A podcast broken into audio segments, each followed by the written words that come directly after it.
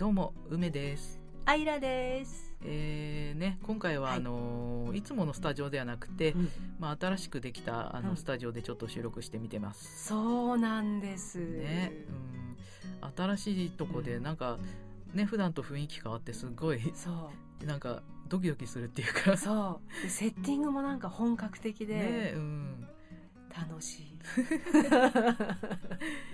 まあね、うん、まあいつものスタジオもまあ今後も多分使っていくと思うんですけども、うんううんん、こっちもちょっとうん。ねあのうん。使い分けていこうかなと。そうですね。そうですね。うん。それぞれの良さをうん、使わせていただいて。ね、ではでは。はい。じゃあ始めましょうか。はーい。はい。アイナッシュへのゆるラジ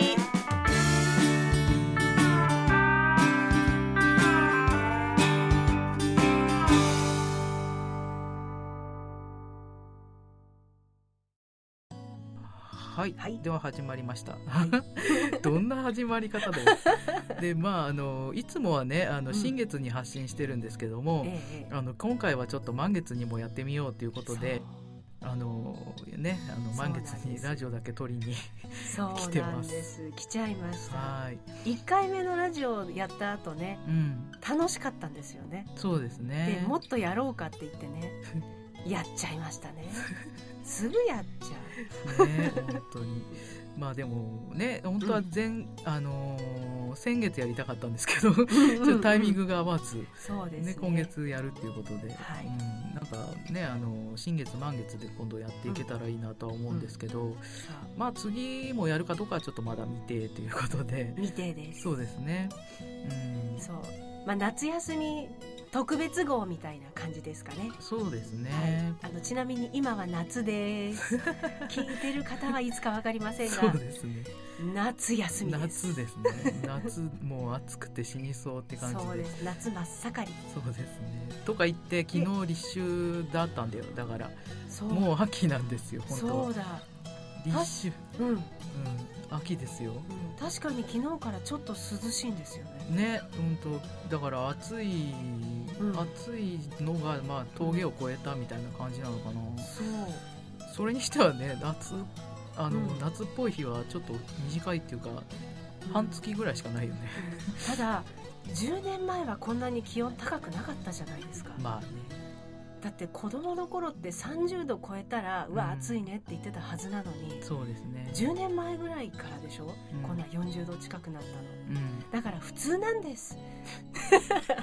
なんだそりゃ。やっぱねうん。昔はあの、うん。地面が土だったりとか あのね緑が多かったりとかでそんなに気温上がんなかったんですよね今はもうどこどこにもそういうなんかうん。ね土の地面歩くとかってめったにないですよね。あんまりないですうね、ん。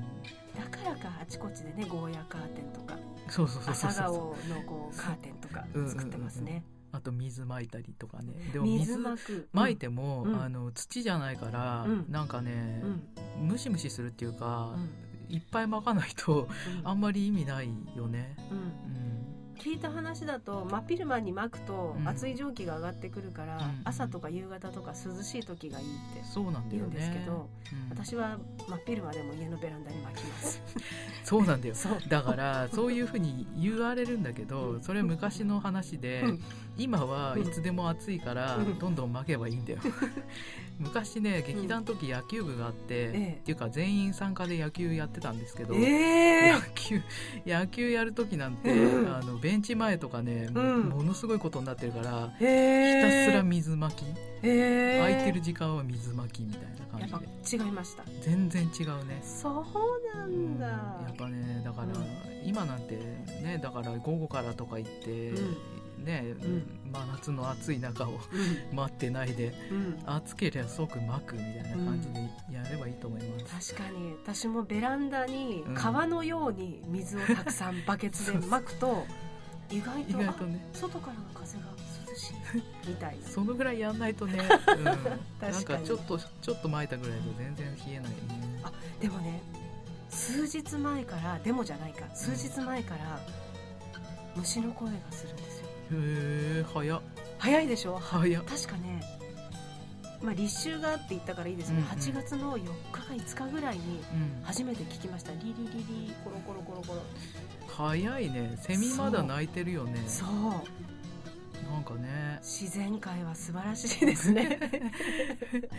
でも大体立秋過ぎると虫の声が変わるとかあるけどね、ある。うん、まだだってミンミンゼミ鳴いてるよ。ミンミンゼミ鳴いてミるンミンゼミ鳴いてる。そうつくつく胞子じゃないまだ。そうそうそう。まだね。うん。うんそっか。そうなんだ。よね虫の声とか全然ね虫なんかいないし、うちの近所とかも緑もないし。そうやっぱり場所によりますよね。住宅街とか全く緑のないところは当然住んでないし、セミの声だってうんどこだっけな？どっか行った時に初めて聞いて、でうちの近所では未だに聞いてないですね、そう言われてみれば。都会に住んでる。そうそうそう。もうねほんとね何にもないね、そういう自然とか、へうん。ーうち前と横が駐車場なのでしかもその駐車場がアスファルトの駐車場じゃなくて土と砂利の駐車場で 木もいっぱい生えてて、はいはい目の前にすごい大木がトトロの木みたいな大木が生えてて。でそこに多分たくさん住んでるんだと思うんですけど 虫やらなんやらが。ね。もう季節感満載な。そうそうあのなんだっけ街街路樹っていうかさあの、ええ。木が生えてるじゃない？生えてる。なんだっけ歩道とかの。生えてる、そこにねうん。穴がボコボコ開いてんなと思ったらうん。セミなんだよ。え？あそんな狭いとこにセミの穴がボコボコ土から出てくるもうね集団集団ね密集してなんか、そこにしか土がないから。あうん大変だよねセミとかもね、あそうか。うん、でもたくましく生きててなんだか感動。感動なんだ。感動。自然に弱いんですよ。私。あの川とか山とか木々のざわめきとか、星空とか。うん。もうたまらない 満月もたまらない。ですああ満月ね。夜中に満月見ちゃいますね。うん。そうあの高校とした明かりに照らされるとうん。なんだか自分が現れているような気が。満月力は見えないんだよね。そうか。そうねもう何にもないねそういう自然的なものが。でも見えなくてもやっぱり影響ってあるんでしょうね。こそうだよね。それはあるよね。体やうん。心やなんやらかんやら。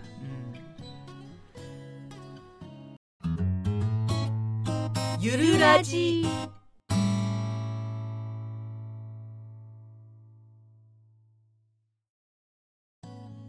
私夏休みって大好きなんですよ。おもうー意味もなく夏休みだとワクワクして。で大人になると夏休みって実際はないじゃないですか。ないね。働いてる会社員の人とかだと、まあ、お盆期間に何日間とか、うん。だけど夏休みの期間が来るとワクワクするんですよ、ああなるほどね。そうそれであの学生とか子供の頃に、うん。せ一日の生活表とか作らされませんでした学校から。朝何時に起きる何時勉強とか、ね。そうそうそうそう。あれを作りたくなる。まあ仕事は不規則なんで作れないんですけど、うんうん。あれを作りたくなる。あと宿題っていう形をとってうん。いろんなことがやりたくなるんですよ、へえ。あの実際やんなきゃいけないことっていっぱいあるじゃないですか、うんうん。いつまでにこれを覚えるとか、これを調べるとかこの原稿を書き上げるとか、うんうん。そういうのをあの宿題一覧表みたいなのを作ってうん。で仕事で調べなきゃいけないことも無理やり例えば社会なんとかをいつまでに調べるとか 書いてやるのがうん。大好きで、表を作るのが大好きそうそうそう。そう。夏休み気分に浸ると何でもできる感じがする。夏休みの思い出ってね全然ないんだけど、うん。あのー夏休みか夏かどうかわかんないんだけどはい。前あの北海道行った時にうん。あのーなんだっけ旭山動物園で行ったんですよ。うん。であそこってあのーんえっ、と園の入り口じゃなくて出口側、うん。一番出口のとこにうん。カバがいるんですけどえ？カバがですねう。ん私があのーその劇団の時に北海道行ってでやっぱりあの喉潰してて 結構もうなんか大変なことになってたんですけど、うんうん。カバがですね吠えたんですよ。その行った時に。たまたま、で吠えた声がねもうね、完璧な発声で もうね半端ないぐらいのねすごいいい声でこれを私はもう目指してるんだよみたいな感じのなんて言ったらいいのかなあの全身に響いてるんだけどどこにも引っかかりがなくてでもうあのなんていうのもう本当に声声が本当体と一緒になってるっていうかさ、うんうん、すんごい園内に響き渡る吠え声でこれだみたいな カバ発声。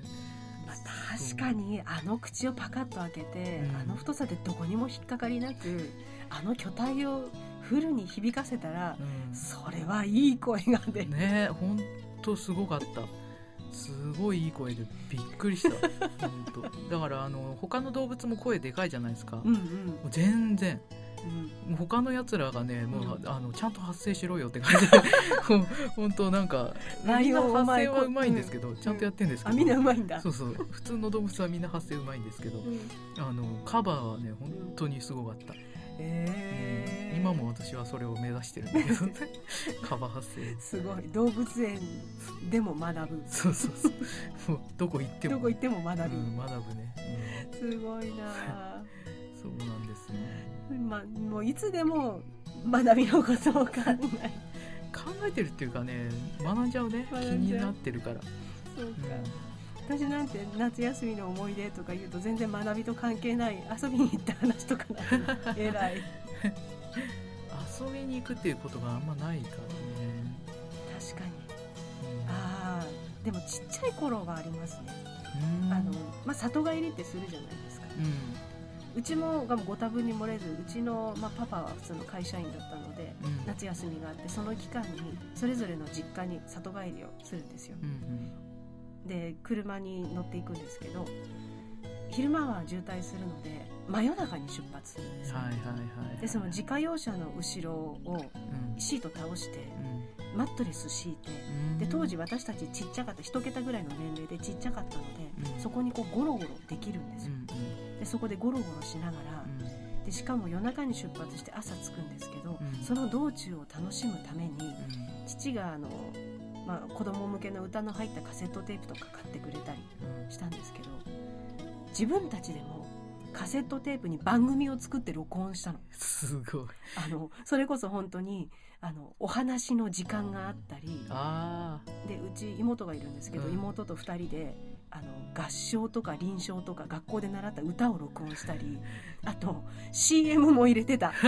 あ 何の CM その CM はあの本物の CM あのああそうそう当時流行ってた CM とかをそっくりそのまま口真似して 入れたりとか。その当時からやってんじゃないですか。そう。すごいな。でうちの妹は今まさに普通の会社員なんですけど、うん。で人前に出るのが大嫌いって言ってて目立つことが嫌いって言ってる割には、うん。妹の方が歌もなんか上手だしあとはあのおちゃらけたセリフとか上手で。へえおちゃらけそうそう。あのその CM 特集とかでもう親父となんとかの会話みたいなのの親父役がすごい上手だったりとか 当時一桁の女の子なのに年齢がそうでそれをカセットテープに撮ったのを聞きながら、もうワクワクしながら行くんですけど。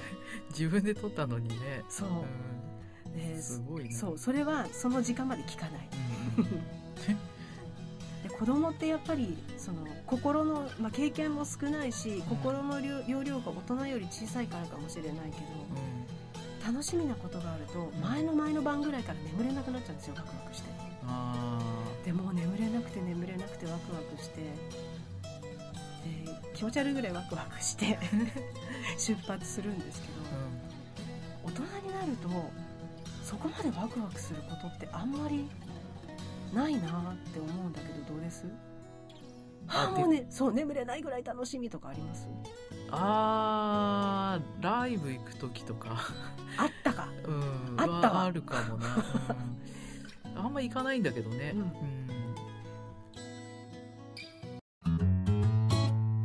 ゆるラジ。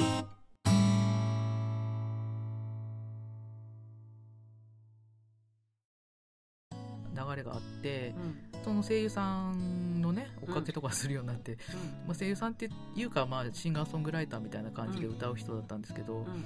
その人の歌とか聞きながら、うん。で芝居の公演があったんですよもうねうん。うんプロの人の芝居を見たのが初めてだったんですけど、うん。すごいなと思ってそっからですねそっから私はもう芝居ややろうと思ってうんなんでやろうと思ったのかわかんないけど、なるほど、うん、芝居やりたいっつって、うん。そこから入ったって感なじ。でするほど。芝居で私は物心ついた時からやるって言って。そんなもんだよね。ね意外とね。そうそそううなんだよね。なんかもう幼稚園の時のお遊戯会の時はすでに私は将来お芝居をやる人になりたいと思っていたんですが、決して上手ではなかった、まあ、幼稚園の頃は上手下手はないんですけど、うん。まあ、いわゆるその他大勢しかやらせてもらえなくてあの主役のお姫様とかは全然違う子がうん。うんやってたんですけどでもその頃からかなずっと。で高校で演劇祭とかうになってでもあの全然上に行けなかったんですけど。だからん意外とね、うん。だから急にやろうと思ったんじゃなくて、ん。やる素質っていうかうんうん。ねあるんだよね。その子供の頃のいわゆるこう想像したごっこ遊びみたいなうのが多分今すごくつながってるとか役に立ってるんじゃない？そうね。山に登ってるんだっていう気持ちに例えばブロック塀の上に登ってなったらすごいよね。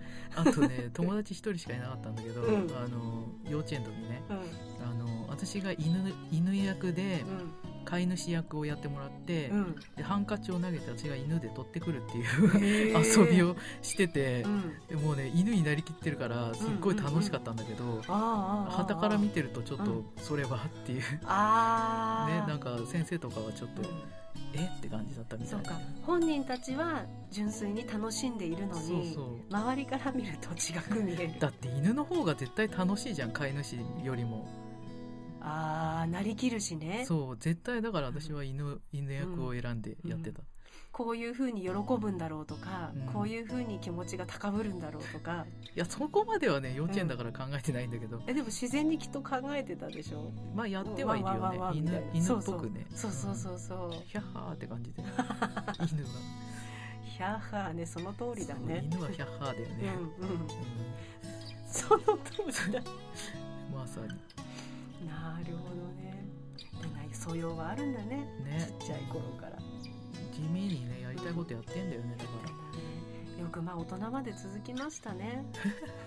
無理やり続けてるっていう。う、んよく続いた。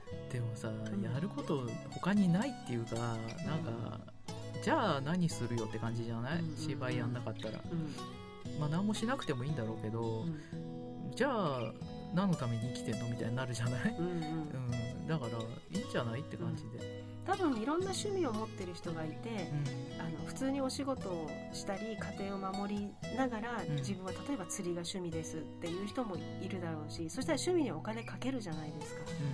だ多分そういうのと何ら変わらないんだよね、うん。うんそのまあ、その人はお仕事もやりたい。家うん。庭も大事にしたい。でこれも守りたいあれも守りたい趣味もやりたいってこう平均したい人だけどこうある専門職でガッて集中してる人って遊びとかいろんな気持ちが全部その1個に集約してうんいるんでしょうね。そう。でこの話は多分また次回ラジオを撮った時にしようかなと思ってるんであんまり喋んないでネタ撮っとこうと思うんですけど あの前星読みっていうのをやってもらって、まあ星占いの本格的みたいなやつの時にちょっと言われたのがあなたはこの遊びとかを表すハウスに星が一個もないので、へえうん、多分なんていうか趣味イコール仕事仕事イコール遊びみたいな感じですよねって言われてへすごいなんで知ってるの？ああそういうことなんだ。そう。でそれまではその自分があんまり趣味を持っていないとかうん。友達とやれ遊びに行くの飲みに行くのあれしに行くのに興味がない自分にちょっと良くないんじゃないかなもっとこうみんなと楽しい時間を過ごすことに興味がないというのはあまり社会的に良くないんじゃないかと思ってた時期があったんですけど、うん。それ聞いてあ私これでいいんだ と思って。だってやっぱり楽しいことってこの突き詰めていくことをどうやったらよく読めるかとか、その銀河鉄道もそうですけど、うん。どうやったらそのカンパネルラの声になるかカンパネルラの気持ちになれるかとか、うんうんどうやったらナレーション部分と切り替えつつこの私の言葉で情景を伝えられるかって考えている時がうん。一番楽しいので 多分梅さんも同じだと思うんまあですけど。そうですよね。そう。だからある意味好きなことやってるって幸せって感じですよね、うん、うん、そりゃそうだ。そう そうそう。なんねです。でそれが仕事になっていくといいよね。そうなんですよ。でも実際それで仕事してた時期も私たちそれぞれあったじゃないですか。多分が学校を回る芝居っていうのが一番その仕事の中心だったけど、うんうんでそこでいろんな経験や思い出やあったじゃないですか、でなんだろう子供たちと触れ合う中でさらにもらえるものがうんうんあったりとか、そうだね。でしょでしょ、そうなんで子供はね、芝居うまいんだよ。うん。基本。うん。ただなんか大人から変なことを教えられてるとうん、できなくなるんだよね。そうかも。うん。私先先生じゃない。あのある企画で公演を回った時お芝居の一部分に子供が出るっていうのでその公演は秋だけど夏休みに子供たちをその部分だけ教えに行くっていう仕事も劇団であって。で少数人数で行って、うん。まあ、教えたんですよ。で真夏の体育館でう1時間から2時間ぐらい、まあ、時間枠を取ってあってんうん。でも真夏の体育館だし子供たち熱中症で倒れちゃったらもう本当に大変なのでとにかく水分を取ってもらうく空気の流れを良くする、まあ、風通しを良くする。うん。ちょっとでも具合が悪いと思ったらすぐに声をかけてねとか。うん。で自分の体調管理もすごい6月56月から気をつけてうん。行ったんですけどまあ子供たち元気で。で大人が気を使って1時間ぐらいでもう暑いからこの辺でやめるって言ったら「えー、だってあと30分あるって先生言った」とか言われて「いややるんかい」みたいな「大丈夫ならやろう」ってうん言って、あと確かに先生方が前もって変に演出をつけちゃってた学校よりうん。うんあのまあセリフを覚えさせる歌も覚えさせるところまでベースはやってもらってうん。あとは自由に手は引き渡してもらった時の方がうん。子どもたちの上達が目覚ましかったのでそこはあるかも。自由にのびのびとうん。感性のままに、そうなんだようん、それを忘れてはいけないって感じなんだけど。あ自分に返ってきましたね。そうだね。うんどうしてもねなんか余計なこと考えたりとかあるんだけど、やっぱね何も考えてないっていうかのびのびやってる時が一番いいんだよね、うんでも若い頃からそれこそ子供の頃からずっとやっていてうん。ある年月重ねるとそこに帰ってこないですか？いろいろいろいろいろいろいろ悩んでうんうん。試行錯誤していろんな間違ったやり方に傾倒したりうん。してで今なんていうか基本の素直なところに戻りつつない、まこれだけの年月をうん重ねて。す素直にならざるを得ないっていうか、うん、なってるなってるなってる。よね昔よりはね、そう。うん。なんかこっからさらにバッて世界が広げる広げるじゃない広がる感じがうん。しませんか？うんうんうん私だけ？してるのあれ？いや。まあでもそんな感じはするよね。ねゆるラジ。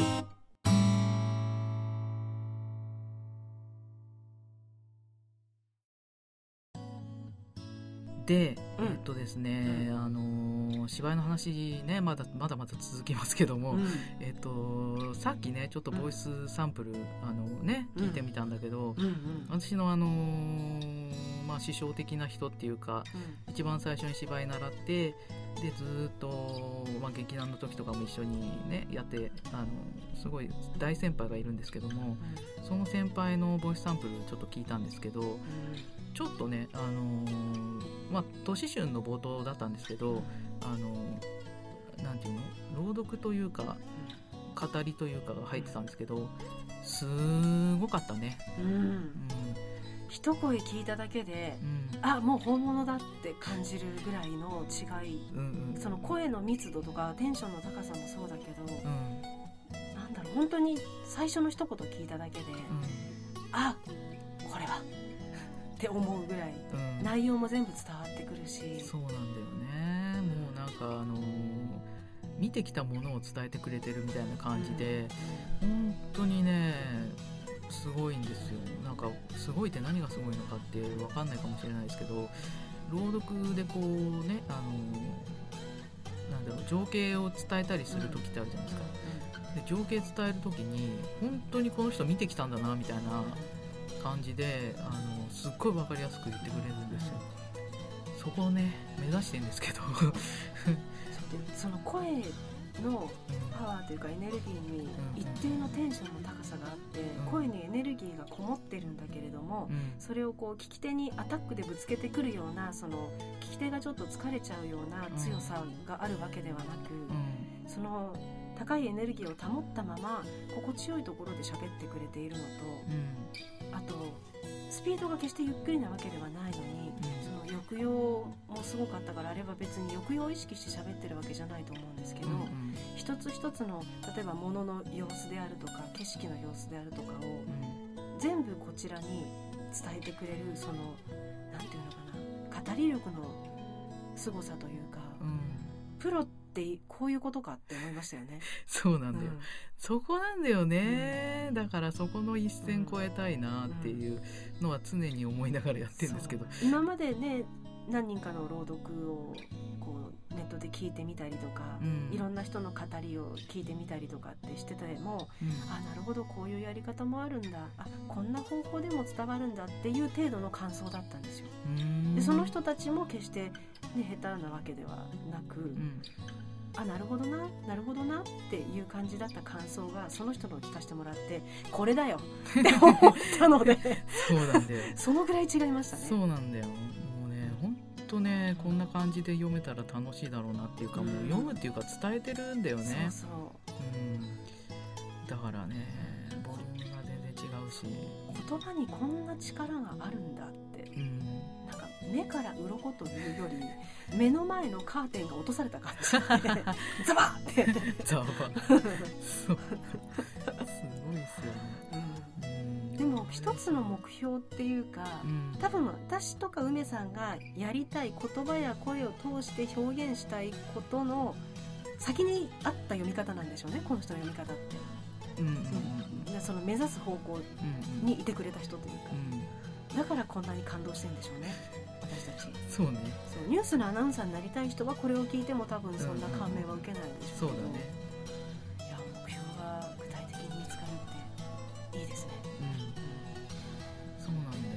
から私はもうずっと昔からこの人に教えてもらったりいろいろしてたんで、もう基本がそこなんですけど、今できてないっていう。できてないじゃんみたいなのがすごいなんかねなんつったらいいんだろう。まあ、悔しいとかっていうよりはなんか申し訳ないみたいな。すいませんみたいな感じで。すいませんできませんみたいな。できませんじゃないんだよ。できてないんだよっていうさもうでも目指すところがあるっていうことは強みなので、うん、そうね、しかもこんだけ具体的に目指すものが目の前にこう提示されてるというのは本当に強みだと思うので、とはそこに向かえばいいだけじゃないですか。まあね、なんで簡単に言うんだ。いや常に向かってはいるんですよ、うん、向かってるんだけどみたいな。でも人にはえっ、ー、となんだっけ。あ細胞の名前が出てこない、えー、細胞？ど忘れした。うんとあの忘れちゃった。こんな時に出てこない。まあいいや、えーと、うん、要するに、うん、見たものとか聞いたものとかそのそのものあミラーニューロン細胞？ミラーニューロン？そうミラー細胞っていうのがあるんです。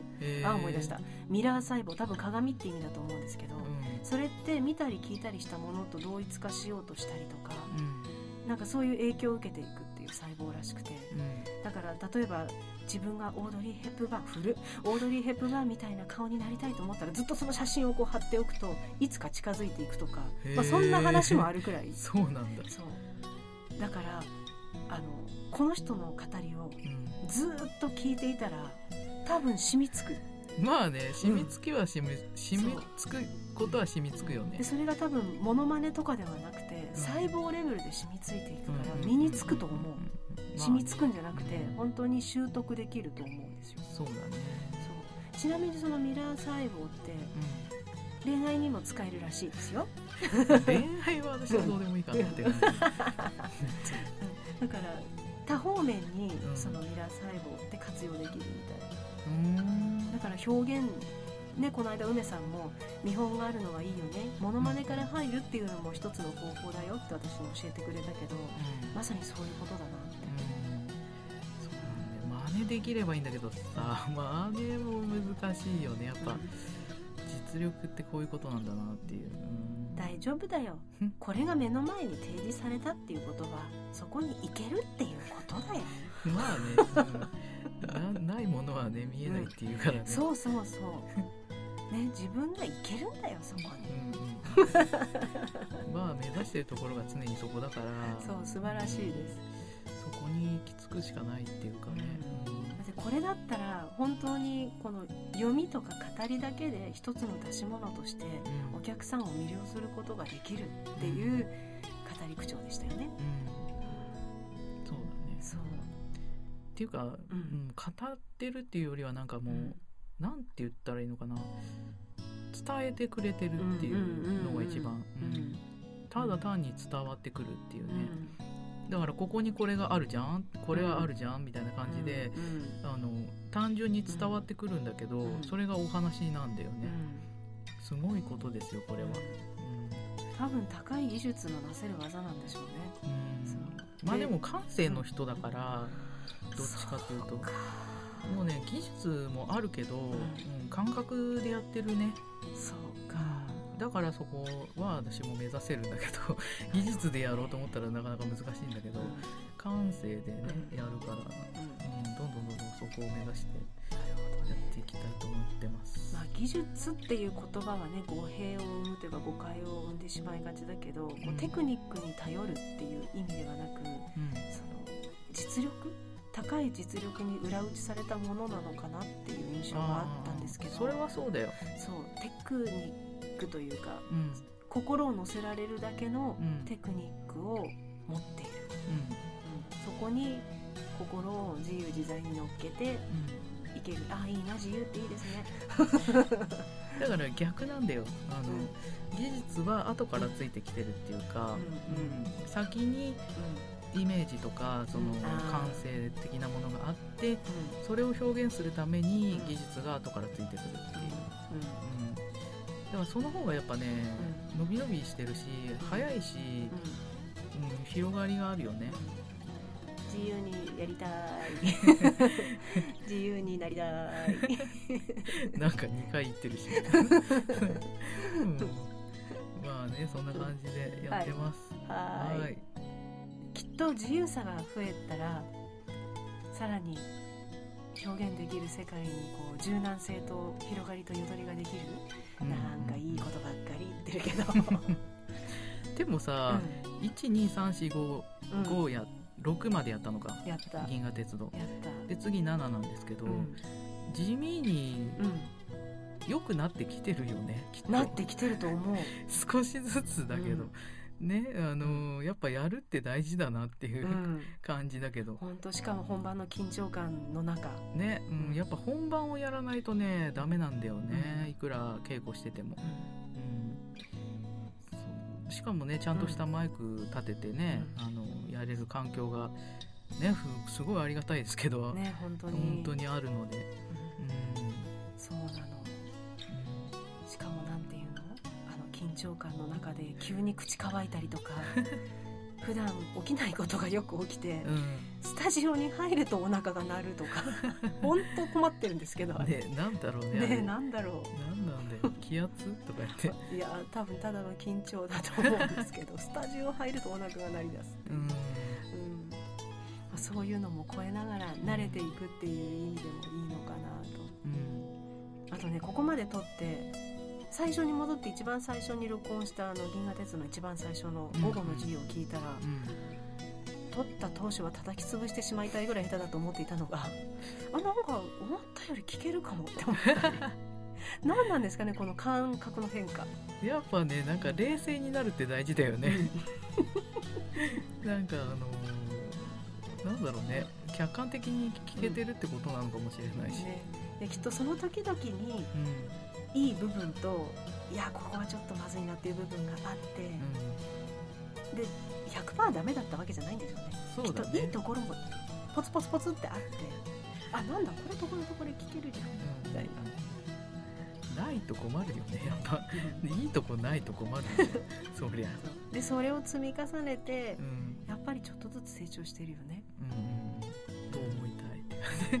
してると思う、だって試行錯誤が声に如実に現れていて あ今回は前回の反省を生かしてこうしようとしたんだなっていうのが自分で聞くと丸分かりで多分聞いてる人もなんかこの間と違うんだけどって。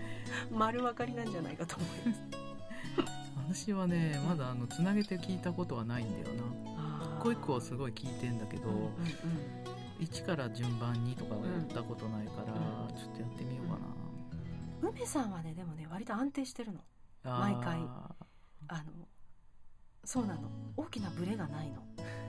だけど私は 毎回違って 上って思って。ーブレてる。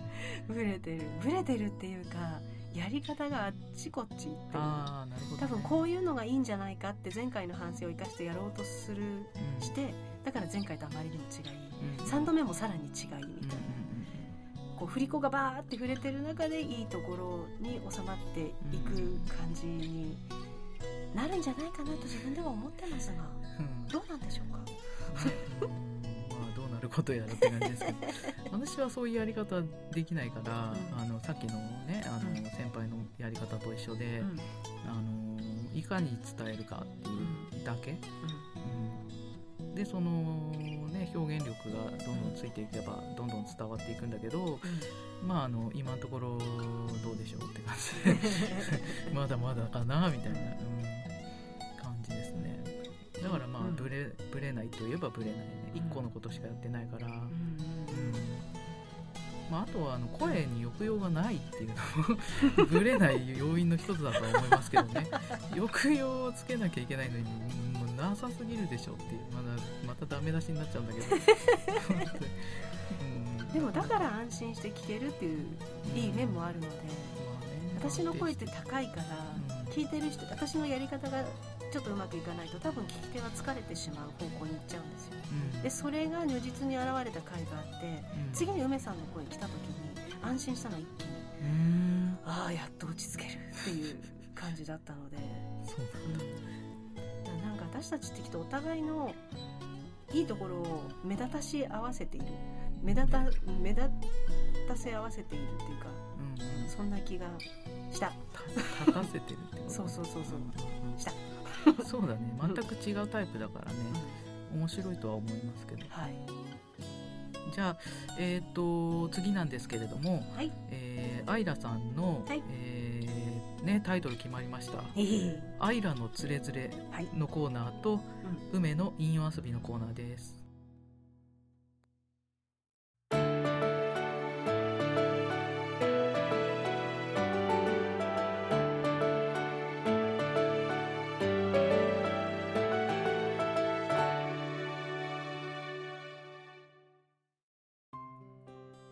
えーアイラのつれづれのコーナーですやっとタイトル決めました。えつれづれというからにはその時その時感じたことや思ったことを言っていこうかなと思っております、え今回はですね今までのレシピとはちょっと違って今自分を支えている言葉っていうのがあるのでそれたくさんあるんですけどその中から2つちょっと絡めてお話ししようかなと思ってます。一つは、えー学生の頃の国語古典の教科書に吉田健康のつれづれ草ってあったと思うんですけど覚えてますか？皆さん。その中に「そしりわらわるるにも恥じず」っていう一文があったんです。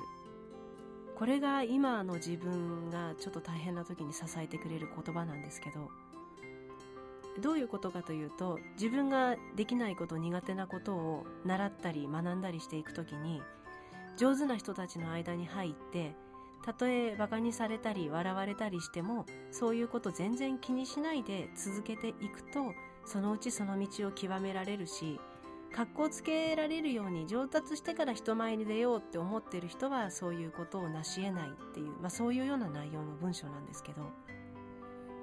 私、まあ、お芝居をするにあたり踊りや歌も大人になってから始めました。小さい頃うちの家庭はあんまりそういうことに理解がなかったというかまあ習うんだったらそろばんとかお習字とかそういう家庭だったので大きくなって自分でお仕事するようになってから初めて自分の習いたいものを習い始めたので小さい頃からやってる人たちにはまあかなわないんですけどその時にそういう差を気にしないで、えー、自分はやってできなくても当たり前だと。今はいいできなくても。でもいつかあの先生の後ろ姿のように踊れるようになるからっていうふうに自分に言い聞かせて仮に笑われてもできなくてもいいんだって言ってダンスを習い始めてまあ3年。それなりに。まだまだですけどそれなりに来れたんですけど。多分それまでの自分だったらあまりのできなさに恥ずかしかったり情けなかったりして途中でくじけたりしたかもしれないんですがもう本当にあのヒップホップのステップステップというかヒップホップなのダウンのリズムを取るっていうだけでも なんだかただ屈伸運動してるみたいでちっともかっこよくなかったのが、まあ、3年やってちょっとずつちょっとずつそれっぽくなってこれたのもこの吉田健康の「そしり笑わるるにも恥じずこの精神でいこう」っていうこの言葉があったからかなと自分で思ってます。それともう一つえー、これはテレビのドラマの中で登場人物主役の人が言ってたセリフなんですけど実在の人物を元にしたドラマなので実際にその本人が言った言葉なんです。と女性2人の会話で「下腹はあざなえる縄のごとし」っていう言葉が出てきて、まあ、それは災いと幸せっていうのはより合わさってるんだよ人生っていうのはっていう意味なんですけどそれをその相手役の女性の方が言ったら主人公の人が幸せな縄だけで酔ってある人生はないんですか？って聞いたんですね。で相手の女性は、まあ、そんなのはないのよみたいにその時は答えるんですけど場面が進んで後々あなたの人生だったら幸せな縄だけで酔ってあるっていうこともあるかもしれないわねっていうようなことを言うんです。何に感銘を受けたかというとその幸せな縄だけで酔ってある人生はないんですか？っていうふうに発想したその主人公の人つまり実在の人物のその感覚とか考え方に私はドキッとしました。なんだろう。そうか。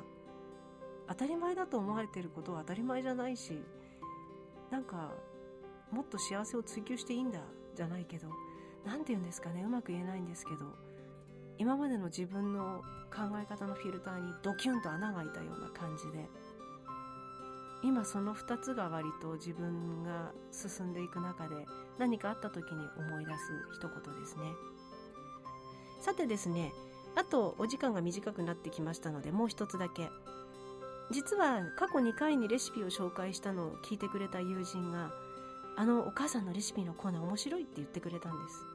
なので今日はレシピではないんですがうちのママが夏を乗り切るために冷蔵庫にいつも常備して食べている食材を 紹介したいと思います。それが効いてるんじゃないかなと私は想像してます。うちの母の冷蔵庫って本当にいつもな、なんていうか、欠かされない、ん欠かせないで入ってるものが、ひじき、おから、プチトマト、キムチ、もずく、えっ、ー、と、それからなんだあれ、めかぶ、あとはぬか漬け。すごいですよね。なんか体に良さそうなのばっかりなんですけど。毎日口にしてるんですね。でうちのこの実家に嫁いでくるお嫁さん、まあ、母もそうだしおばあちゃんもそのそのまた上のそう祖母ですか。もうみんな長命なんですけど食生活のせいなんですかね。まあ夏暑いです。立秋が来たとはいえまだまだ残暑厳しいので皆さん食べ物が体を作ります。どうか体にいいもの食べて秋あんまり夏バテが残らないように元気に毎日過ごしてくださいねと無理やりまとめたアイラのつれづれでした。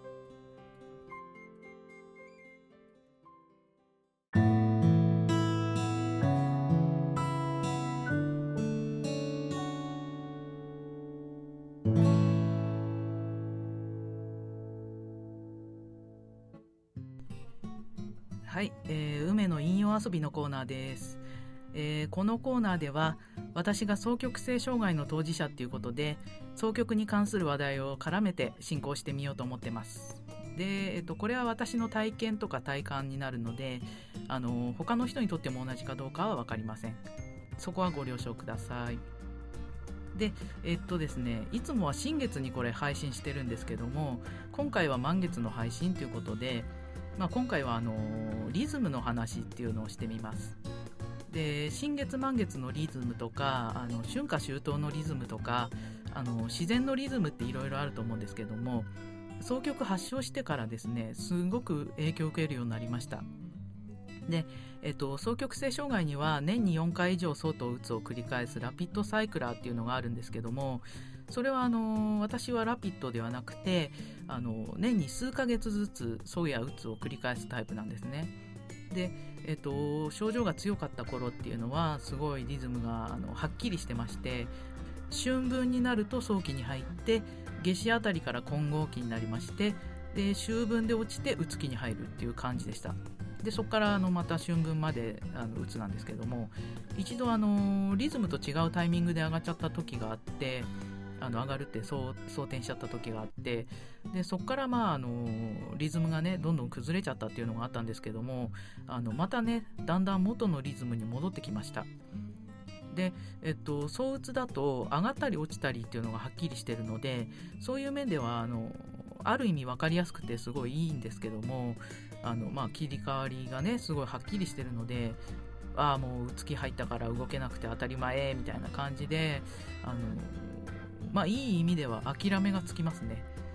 でまああの諦めがつくって言ってもあの毎回毎回ねあの絶望はするんですね。あの絶望的にはなるんです。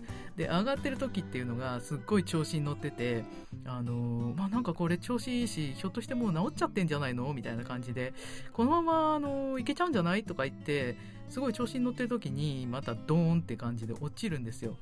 もう奈落の底に突き落とされるみたいな感じででもねまたって感じでもうもう無理ですからってもう無理もう無理もう無理っていうあのねまた一から始めるっていうやつの繰り返しもうあのサイの瓦ってやつですね。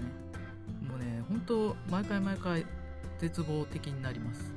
でただでもこれもあのリズムとかサイクルとかあの症状だからっていうふうに分かってるのでまああの首の皮一枚ですけど救われますね。なんでかって言ったらあの自分が悪いわけじゃないじゃないですか。どうしようもない大きなものなんですよねこれって。あの自然災害みたいなもんだから どうしようもない大きなものなんですよ。そうすると自分を責めなくて済むっていうのがありますね。なので、まあ、双極の人もそうでない人もあのうまくねあのリズムに合わせていけると少しでも、まあ、楽になれるんじゃないかなっていうふうには思います。でリズムが分かってるってことはあのそれによそれに合わせて予定を立てたりとかっていうこともできるし、まあ、あのリズムとかそんなこと言ってらんないよっていう人多いかもしれないですけどあの、ね、リズムがあるってことはパフォーマンス落ちるだけじゃなくて上がる時もあるっていうことなのでその上がる時に合わせて何か始めたりとか動いたりするとかするとすごいあのねあの逆にパフォーマンスが上がっててうまくいくかもしれないしまあ、あの休んだ方がいい時っていうのがすごい分かりやすいからその時は休むっていう風に決めると、まあ、タイミング合わせてみるといいかもしれないですね。やっぱねやりやすい時とやりづらい時ってあるんだと思うんですね。なので、まあ、タイミングを測ってあのより楽に最大限に効果的にっていう風にまあいきたいですね。ということで、まあ、今回はリズムの話でした。ゆるラジ。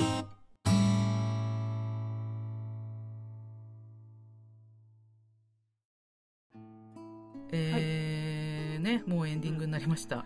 いやー。でもいろんな話に飛びましたね今そうですね、うん。意外とね日ね。夏休みっていうだけで。ね。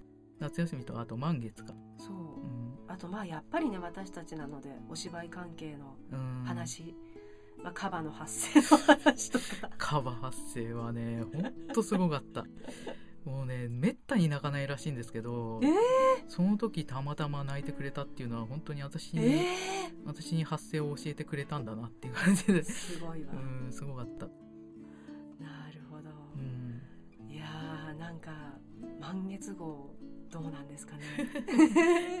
ねね。本当にこれまた続けるかどうか全くうん。分かりませんが、うん、まあね本当ねさっきの話じゃないけどリズムもあるのでうん。毎回毎回ね満月ができるかどうかはわからないですけどう、ん。まあ、リズムに逆らわずうんうん。無理をせずノリノリな時はやってうん。お休みする時はやんないでっていう感じでいかがですか？そうですね。